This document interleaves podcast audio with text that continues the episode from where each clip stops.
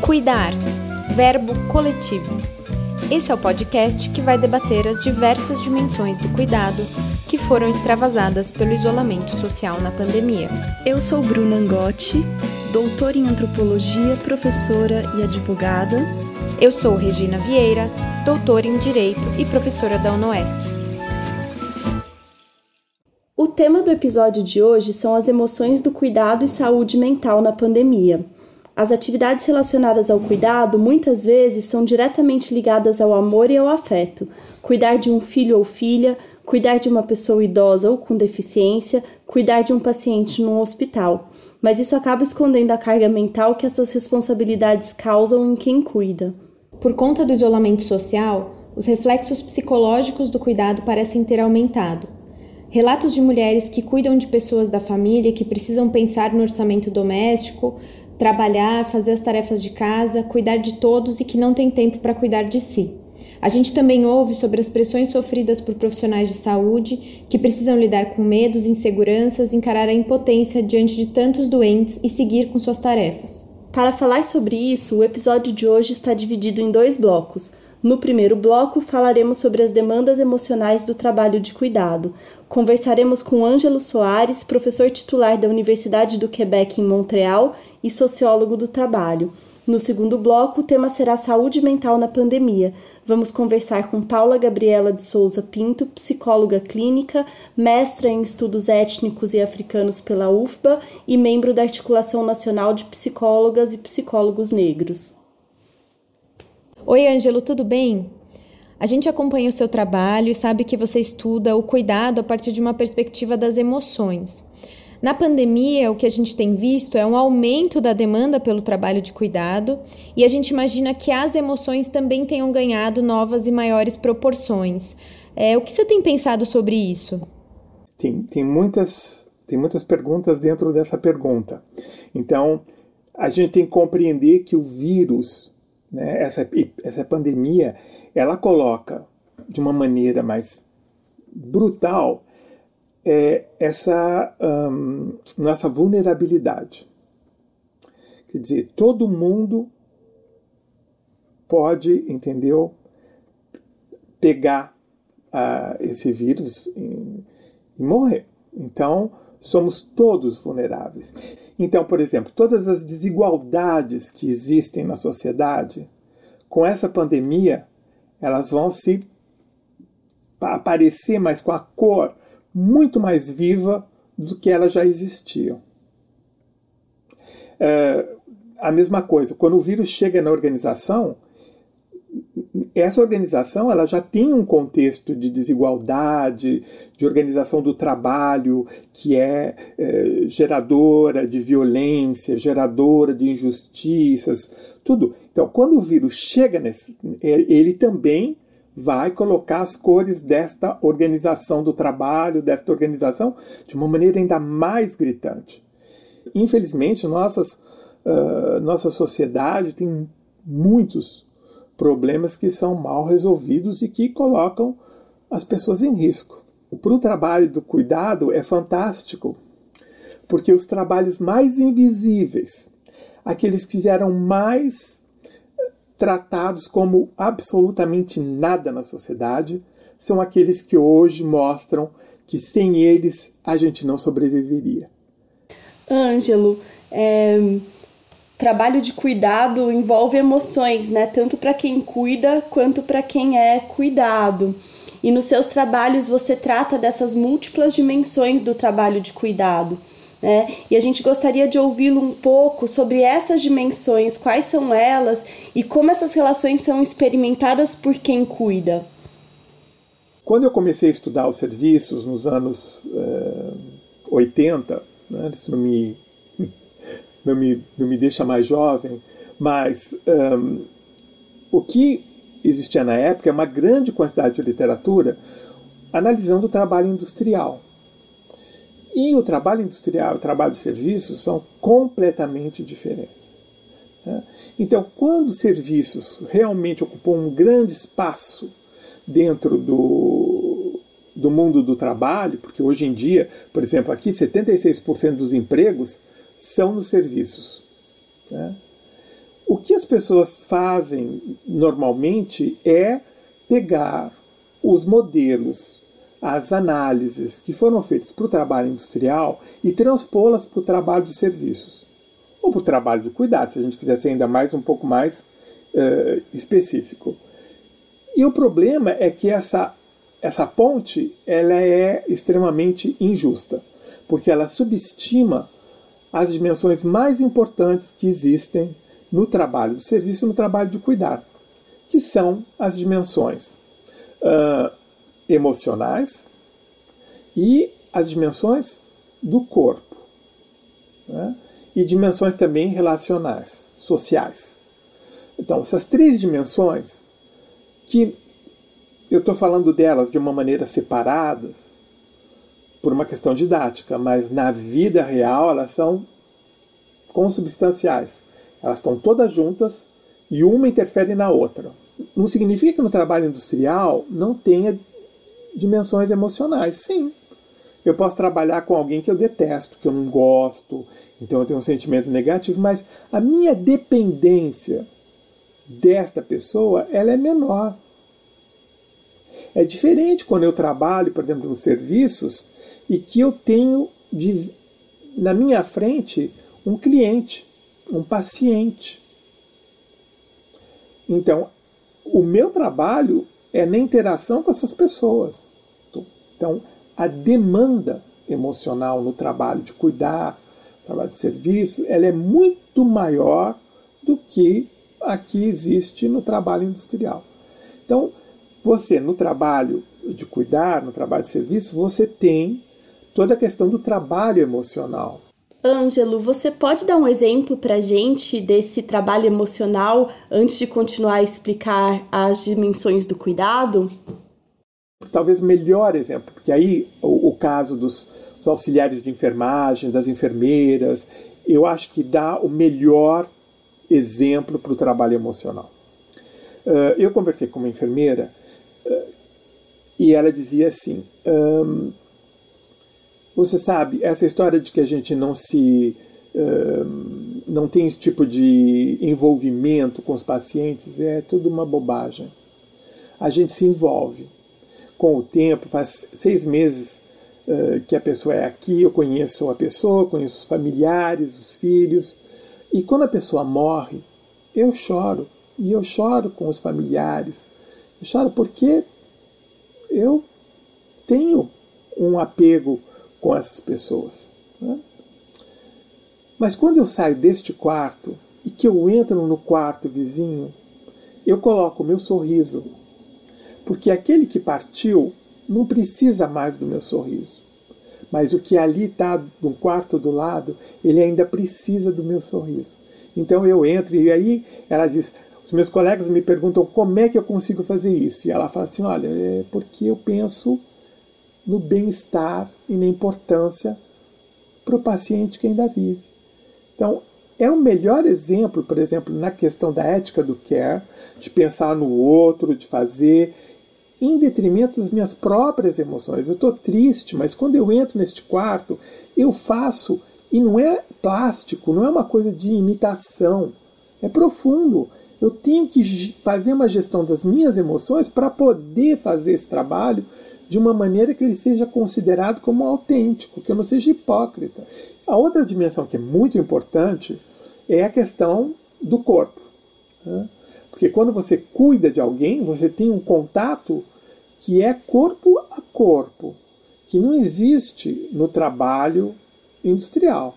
Então, quando você toca o corpo de alguém, é, é, é, coloca certos constrangimentos que não existem no trabalho, em outros tipos de trabalho.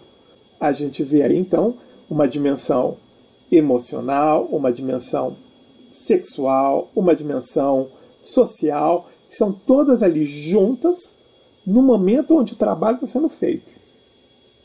E todas essas dimensões são super importantes para determinar a qualidade do cuidado.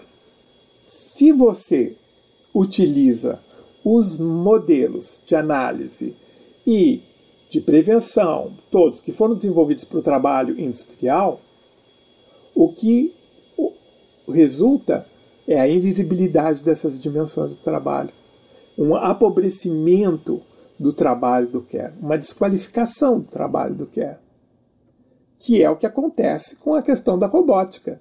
Eles não pensam em absolutamente dessas dimensões todas que eu falei ainda há pouco. Então, o trabalho é empobrecido. Ângelo, quando você deu o exemplo da enfermeira que vai de um quarto para o outro, é, triste em um e carregando o sorriso para o outro, é, eu queria te perguntar sobre esse esforço emocional. É, quanto de sobrecarga mental isso gera? Isso pode gerar adoecimento? É uma dimensão que, no meu ponto de vista, é muito importante, porque ela é fonte de muito burnout, esgotamento eh, emocional, eh, físico, e eles estão muito correlacionados. A carga de trabalho dessas pessoas é uma resultante de todas essas cargas que vão ter uma sinergia e que vão produzir a carga de trabalho. Então, para a pessoa que trabalha, isso é muito importante, porque a quantidade de cansaço que eu vou ter no final do meu, do meu, da minha jornada de trabalho, ela vai estar tá, uh, intimamente ligada a essa mistura né, de cargas diferentes, que muitas vezes, como são invisíveis, não são uh, consideradas, nem mesmo pela pessoa que faz o trabalho. Eu me sinto cansado, me sinto exausto, mas eu não sou capaz de identificar porque, nossa, mas hoje eu não, não levantei nenhum paciente, não, não carreguei ninguém, não entendo porque eu estou tão, tão, tão é, cansado. Né? Bom, então tem essa questão uh, dessas dimensões, o que implica. Né? Implica também uh, em estabelecer relações de confiança com a pessoa que está sendo cuidada. Né?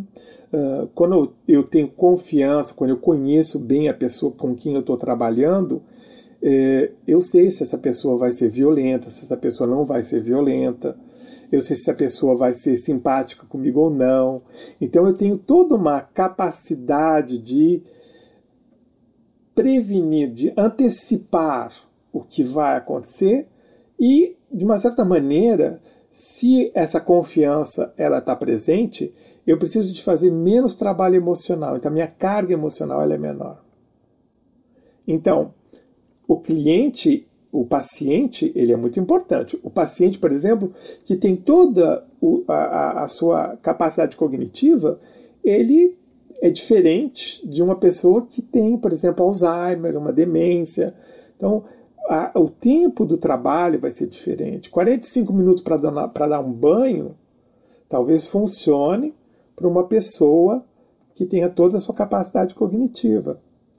Mas para uma pessoa que tenha uh, Parkinson, com já avançado, com um pouco de demência, 45 minutos é o tempo que você precisa para convencer a pessoa de entrar no banho.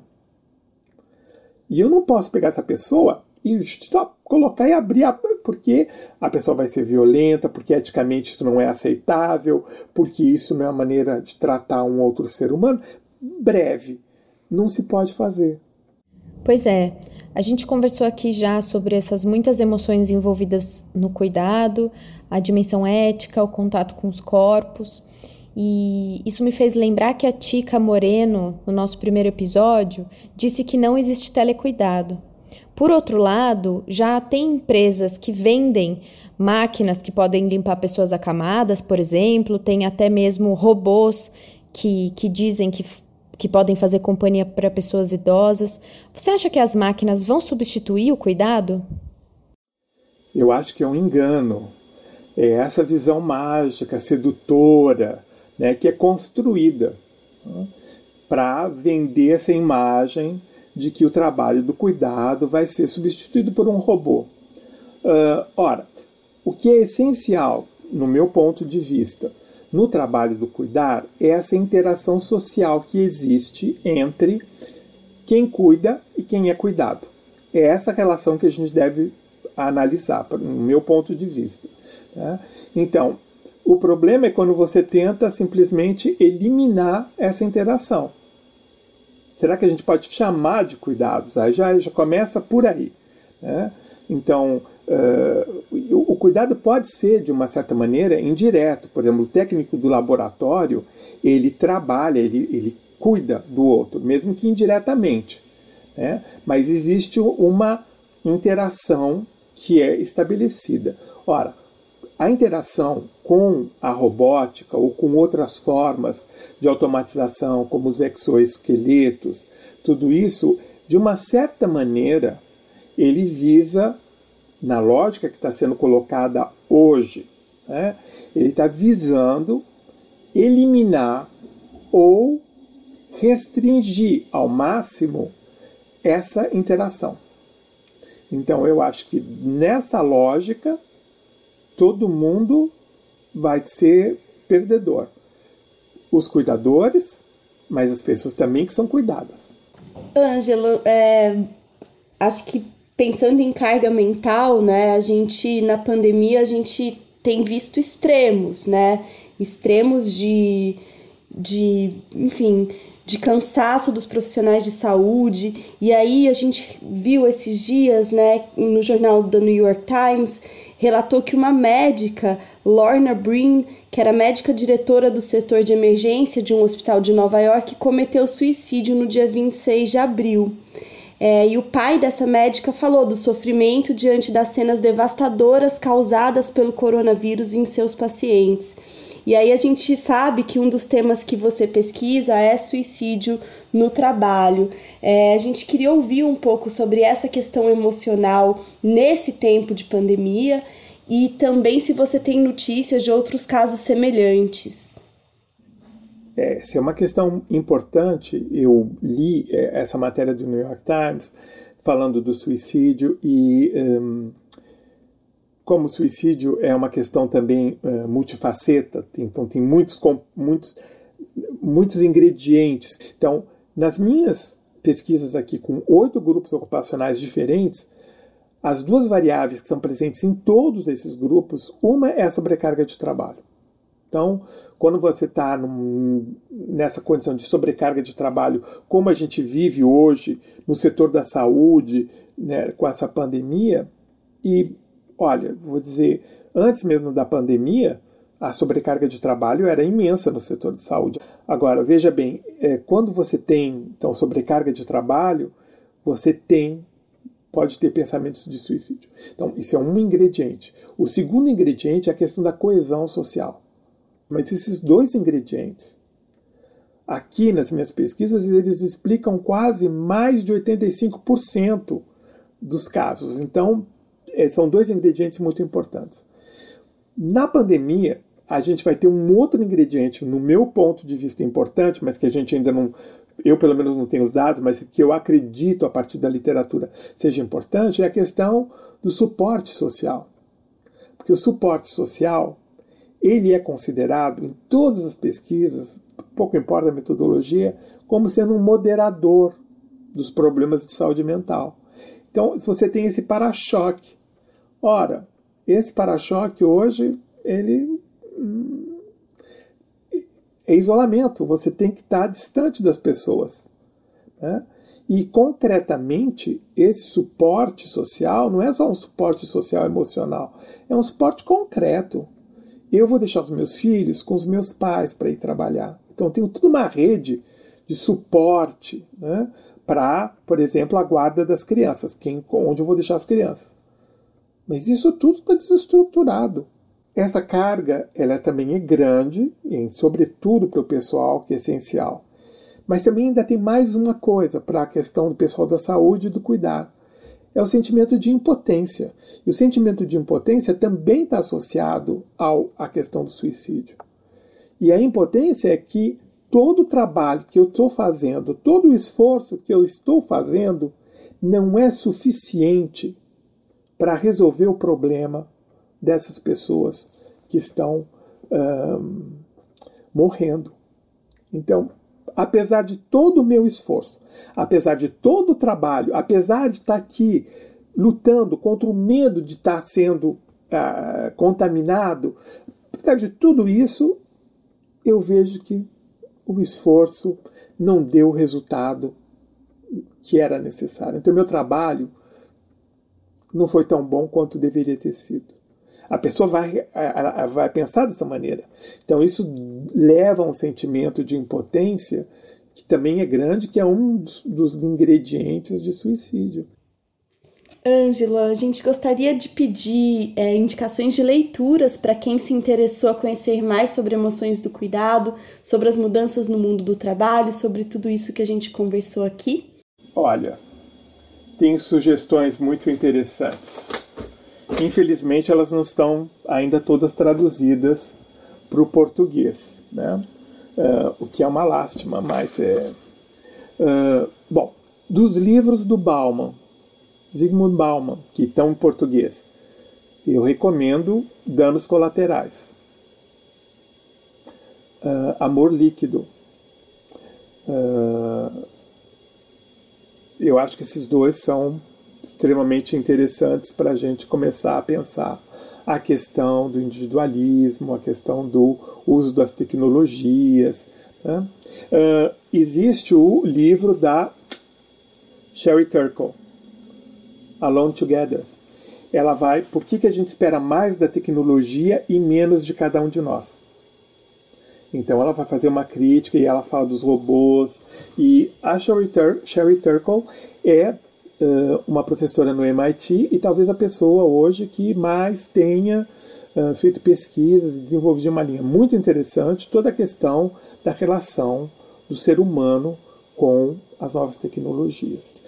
Qualquer coisa que a Helene Irata tenha escrito sobre cuidar, que a Nádia Araújo também tenha escrito sobre cuidar, são obrigatórias. Quer dizer, vocês não, a gente não pode passar do lado dessa leitura para poder compreender a questão do cuidar. Tem um, tem um, um, um isso apareceu na internet.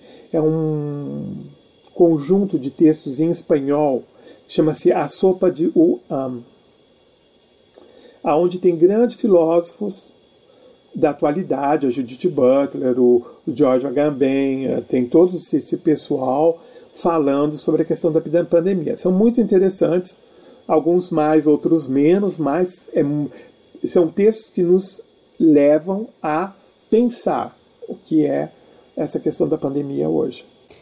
Ângelo, maravilhoso te ouvir. É a gente, eu não me canso de dizer que eu só me emociono nesses episódios do podcast. Eu acho que tá todo mundo muito sensível, todo mundo em casa, todo mundo com saudade de abraçar, e aí você escuta, né, um pesquisador tão precioso, falando com tanto cuidado do campo, né, das pessoas com quem você conversou, das pessoas que fizeram parte dos seus estudos.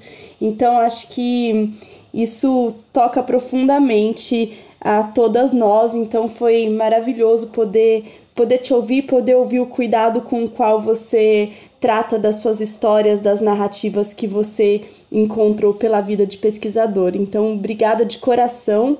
É, a gente queria saber se você tem mais alguma coisa a dizer que você sentiu falta de ter dito ao longo da entrevista e se você gostaria de deixar alguma palavra para os nossos ouvintes, nossas ouvintes, é, para a gente encerrar essa entrevista.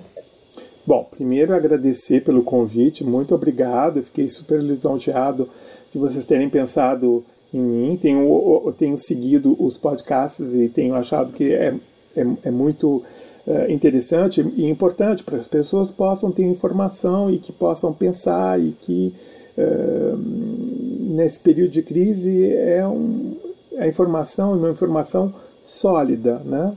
que não seja uh, fake news uma coisa que tinha, tem me, me perturbado um pouco, um discurso que me perturba um pouco atualmente nessa questão da pandemia, é de que o mundo não será o mesmo depois e que tudo será radicalmente diferente. Uh, eu acho que esse discurso é um discurso que não ajuda. Pelo contrário, cria ansiedades, porque as pessoas falam: ai meu Deus, não vai ser, como é que eu não vou mais poder, um, sei lá, viajar, entendeu? Quer dizer, eu acho que tudo isso as pessoas deveriam ter um pouco mais de cuidado né, no tipo de mensagem que eles colocam, porque, obviamente, o mundo não será o mesmo, mas ele não é o mesmo com ou sem pandemias. Existe uma maneira de pensar o coletivo. e que juntos as coisas vão mudar, mas elas não serão radicalmente. Sabe? Você não vai plantar cenoura e legumes no teu balcão e viver de uma maneira autônoma com isso. Entendeu? Então, a gente deve repensar a maneira, repensar as maneiras de organizar o trabalho, dos métodos de gestão, das maneiras como a gente tem as interações com as outras pessoas. Dá mais importância, ver a, a, o reconhecimento com os o pessoal da saúde, os seres essenciais, a caixa de supermercado, a pessoa que vem fazer a faxina na casa da gente. Todo, todo mundo a gente deve repensar e ver quanto somos vulneráveis sem essas pessoas. A gente encerra aqui esse primeiro bloco agradecendo mais uma vez a participação do Ângelo e vamos para o segundo bloco para conversar com a Paula Gabriela de Souza Pinto. Paula, como psicóloga, é, conta pra gente como você tem visto a pandemia afetar a saúde mental das pessoas, de forma mais geral. Assim, acho importante começar dizendo que a gente não está acostumado com isso, né? Assim, essa situação toda do Covid pegou todo mundo de surpresa. Então, nós ainda estamos em um processo de adaptação. Então, muitas pessoas, né, têm procurado ajuda psicológica porque estão se sentindo é, amedrontadas, ansiosas, e isso é normal, né? Assim, é normal a gente, em uma situação como essa, ter medo, se sentir inseguro, porque a gente está vivendo uma série de incertezas. Né? E importante também dizer que a nossa saúde mental ela é influenciada por vários fatores. Fatores políticos influenciam a nossa saúde, fatores sociais, né? Então tem uma série de coisas acontecendo para além dessa situação do Covid que também estão afetando a nossa saúde. Né? Então acho que a primeira, a primeira coisa para a gente pensar é isso, que é normal em uma situação como essa a gente começar a sentir um pouco mais de insegurança e sentir um pouco mais de ansiedade. Agora, quando essa ansiedade, ela é uma ansiedade que ela é paralisante, né, quando os sintomas eles começam a ter uma dimensão maior, é isso que né, a gente precisa se preocupar. Acho que de modo geral, toda a sociedade está sendo impactada por isso. Não tem como, né? Essa pandemia chegou e ela está afetando todas as pessoas, mas também né, tem afetado de formas e dimensões diferentes. Né? Se a gente for pensar né? Mulheres afetam de forma diferente, homens têm sido afetados de formas diferentes, populações negras, populações indígenas têm sido afetadas de formas diferentes, mas tem afetado todo mundo. Uma coisa que eu acho também que né, as pessoas né, precisam saber é que muitas vezes quando a gente discute saúde mental, né, a população vem com um debate de que né, os manicômios, as clínicas psiquiátricas, elas são né, um meio de saúde mental. E aí a gente percebe agora nesse isolamento que o isolamento ele não é uma prática de saúde, né? ele não beneficia a nossa saúde, pelo contrário, né? ele nos afeta de várias formas. Então, como esse momento também tem sido importante para a gente pensar né, como, de modo geral, a gente investe em saúde pública, né, como que, enfim, a gente investe em saúde mental, quando a gente encontra uma pessoa que tem algum tipo de transtorno mental, como as nossas falas às vezes, né, para que ah, essa pessoa precisa ser internada, ela precisa ser né, isolada da sociedade, né, como a gente tem aí projetos né, de internação compulsória, e quando a gente olha agora para a gente nessa situação, todo mundo né, em casa contra né, a própria vontade, a gente está em casa porque a gente sabe que precisa cumprir o isolamento, mas ninguém escolheu isso. E aí a gente percebe que gera estresse, gera ansiedade, gera medo, a gente começa a entender que a gente precisa pensar né, práticas de saúde longe dessa lógica manicomial. Então, um discurso muito importante agora nesse período, acho que né, profissionais da saúde né, têm travado, tanto psicólogos quanto psiquiatras, é de que a gente precisa investir mais né, nos CAPs, que são os Centros de Atenção Psicossocial, hoje né, os dispositivos públicos que a gente tem, que cuidam né, da saúde mental, e a gente quase não tem outros dispositivos. Quando a gente pensa, por exemplo, é adoecimento mental hoje, se uma pessoa falar assim, olha, preciso de um atendimento psicológico gratuito, onde eu vou encontrar? Dificílimo, por vários motivos, né? O primeiro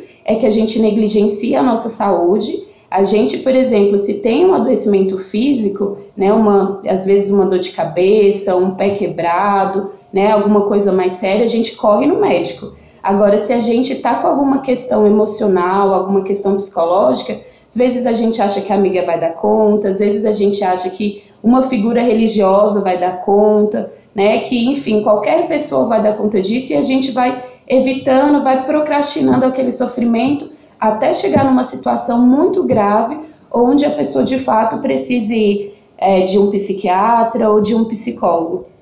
Paula, você mencionou que a pandemia tem afetado as pessoas e grupos sociais de formas e dimensões diferentes. É, a gente sabe da sua formação como psicóloga clínica, dos, de como você alia isso aos estudos étnicos raciais, tendo uma atenção especial à população negra. Então a gente gostaria de te ouvir sobre como fica o cuidado e autocuidado das mulheres negras, em especial nesse momento, se isso tem sido debatido, como isso tem, como você tem pensado a respeito disso. É interessante pensar, né? Acho que quem discute gênero já sabe desse dado, que as mulheres se cuidam bem mais que os homens, né? Até agora esse momento tem sido divulgados muitos dados sobre como o Covid tem tido uma prevalência maior em homens, né? Pela questão da higiene, pela questão dos hábitos. Então, de modo geral, historicamente, né, a mulher ela foi destinada né, a esse cuidado, né, a cuidar do outro. E quando a gente pensa, né, as mulheres negras, a gente tem uma problemática muito maior, porque, né, se a gente for pensar a nossa história nacional, né, no período da escravização, esse corpo negro era um corpo que ele era destinado ao trabalho, né, e ele foi também destinado a muitas práticas de abuso. Então a gente vem de uma história onde esse corpo foi escravizado, foi, enfim, vendido, e a gente não está acostumada a olhar para a gente, a cuidar da gente. Né? Então a gente tem aí muitas mulheres negras que ainda estão né, em trabalhos subalternos, precários, né? São maioria das pessoas que hoje trabalham como empregadas domésticas e estão sempre nesse cuidado com a outra pessoa. Então, é engraçado porque são mulheres que, na maioria das vezes, cuidam das suas famílias, cuidam de muitas pessoas, mas não se cuidam. Né? Então, como é difícil para a gente reconhecer esse cuidado, olhar para a gente, né? pensar em práticas de autocuidado. Né? Isso é muito difícil, eu sempre falo. A gente está vivendo um contexto onde a gente fala muito de afeto, a gente fala muito de saúde mental e a gente fala muito de autocuidado. Mas eu ainda acho que né, o fato de a gente falar tanto sobre essas coisas né, mostra o quanto é difícil para a gente, de fato, viver. A gente tem uma dificuldade enorme, enorme de se cuidar, né, de tirar um tempo, de conseguir se alimentar bem, de conseguir, às vezes, enfim, identificar né, relações abusivas e romper essas relações. Né? Então, tudo isso faz parte né, de autocuidado e são coisas que, quando a gente vai pensando né, contexto né, das mulheres, a gente vê que há muito mais uma facilidade em cuidar do outro, em estar disposta para o outro, mas quando a gente olha para a gente, a gente não consegue se cuidar. Enfim, aproveitando esse debate, né, assim, para acho que para os estudos do cuidado, é, em especial no Brasil, a gente coloca, a gente fala muito, né, das trabalhadoras domésticas, em especial porque são elas as cuidadoras históricas do Brasil, né, assim, desde, enfim, desde a colonização e enfim, o modo como as mulheres negras vêm é, permitindo que a, que a vida, né, a manutenção da vida no Brasil historicamente. É, e, e, acho que e você citou essa, essa questão muito interessante sobre esse papel de cuidadora constante e essa, e essa negação social do cuidado para elas, né? E mesmo para as famílias dessas mulheres, enfim, acho que que, que, que, é muita coisa para pensar mesmo, ainda no, no, momento em que muitas, é, enfim, muitas trabalhadoras diaristas, por exemplo, ficaram sem seus salários, né, enfim, é, é uma, são relações bastante complexas aí frente a, ao que está acontecendo. Hoje eu atendo, né, muitas mulheres negras que me procuram e acho que 90% das pessoas que eu já atendo né, são jovens negras, né, uma faixa etária, acho, entre os 20 e aí 28, 29 anos. E é muito interessante porque quando eu olho, né, hoje para os relatos dessas mulheres e para as mulheres que né, enfim, fazem parte de outro recorte, eu percebo que muitas, muitas famílias negras estão vivendo isso, né? As mães foram demitidas, né? Então isso tem é um efeito muito grande. Eu acho que isso vai ter um efeito. A gente ainda vai pre precisar pensar quais vão ser os impactos psicossociais pós-pandemia, porque essas pessoas estão perdendo o emprego agora. Isso tem né, um impacto que não é só agora nesse mês, né? Isso aí vai ser prolongado. Então, muitas, muitas famílias né, que eu atendo negras estão desempregadas. E uma, um outro fator é que muitas pessoas né, procuram atendimento psicológico também, hoje, para lidar com essas estruturas familiares, né, com essa relação. É tão diferente quando a gente né, vê o sofrimento de uma pessoa negra, uma mulher negra, e outras pessoas, porque a gente vai entendendo vários marcadores de raça e gênero por trás desses sofrimentos. Né? Então, é isso. Né? Quantas mulheres negras são responsáveis também pela manutenção da família inteira? Né? Assim, às vezes é uma mulher que está com a filha, está com os netos e ela é responsável financeira pela família. Né? E não tem rede de apoio, né? não tem para quem pedir, não tem com quem contar. Então, é, um, outro, um outro fato é que a maioria dessas mulheres são né, mães solos, né? não tem companheiros. Então, isso é um outro fator para a gente pensar. São mulheres que precisam e que estão se virando sozinhas. Né? Isso adoece qualquer pessoa. Como a gente vai pensar saúde mental e tantas coisas, se às vezes há uma preocupação muito grande em sobreviver, né? em dar conta do que é muito básico, como alimentação, como moradia. Paula, a gente tem visto várias reportagens sobre o estresse dos profissionais da saúde que estão na linha de frente da pandemia, cuidando das pessoas doentes. Já tem relato de, do suicídio de uma médica. Uh, no nosso episódio 3, a Elda Bussinger contou um pouco sobre a realidade das profissionais da enfermagem. Então, a gente também queria te ouvir sobre, esse, sobre a saúde mental dessas profissionais é, que precisam lidar com tudo isso.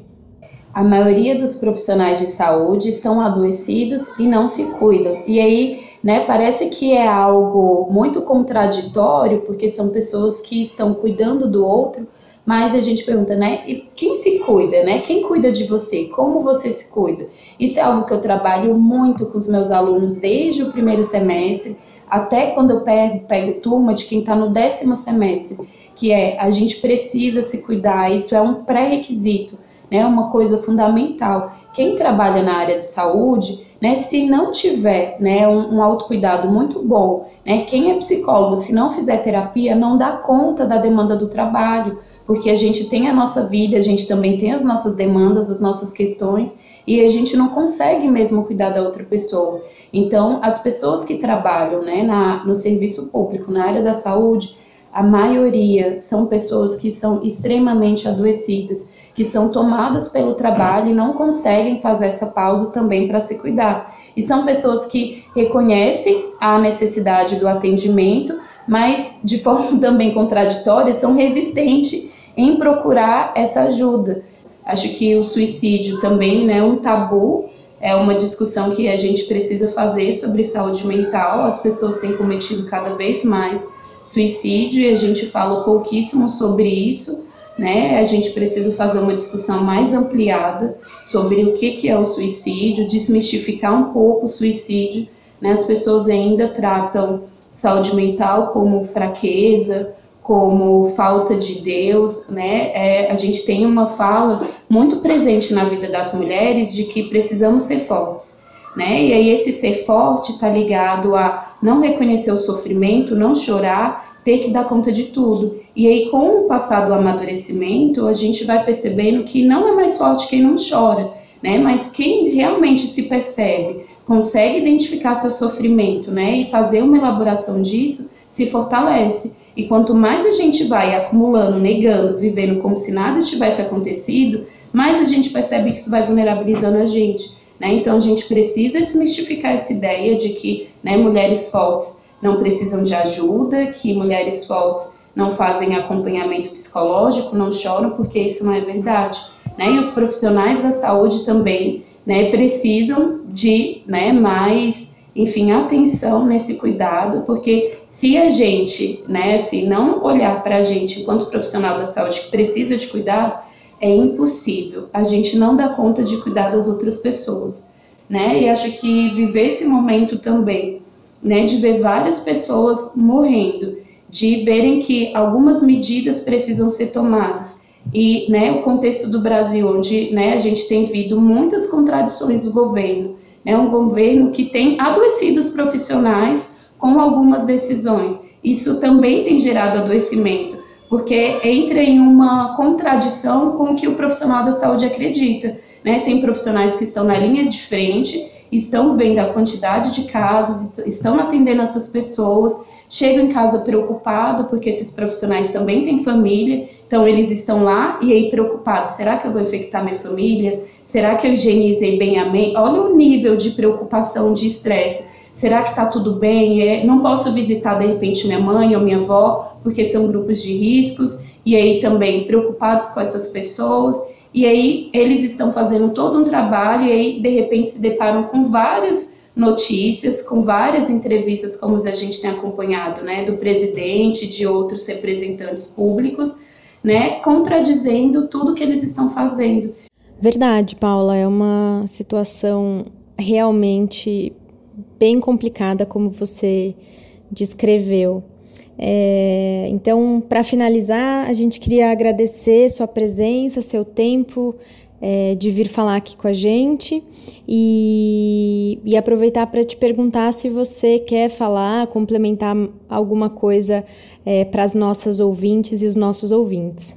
Quero né, agradecer e dizer que não estamos mesmo passando por um período fácil, isso é difícil, né? Acho que pensar que todo mundo está né, vivendo isso né, é um ponto e que né, nós precisamos nos cuidar. Né? E se alguém né, nessa situação percebe que a ansiedade está muito, né, que sozinha não está dando conta, procure ajuda. Né? A gente tem o site do Conselho Federal de Psicologia, temos já projetos, pessoas que estão fazendo atendimentos voluntários, gratuitos.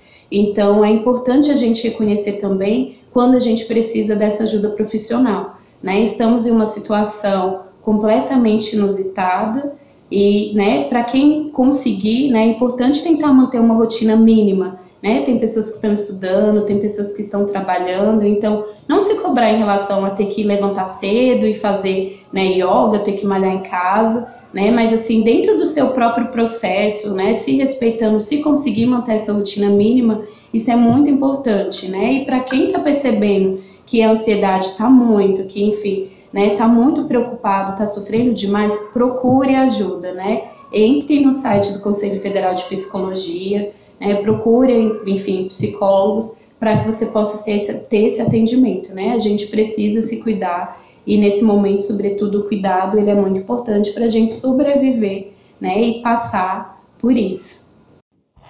Muito obrigada, Paula. Suas palavras de alguém que vem da militância e né, de uma prática da psicologia clínica tanto tem a nos acrescentar e tanto dialoga com o que a gente vem uh, trazendo aqui no nosso podcast.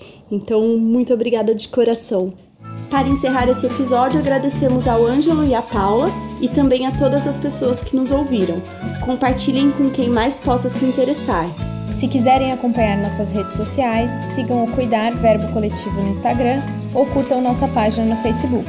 Até a próxima semana!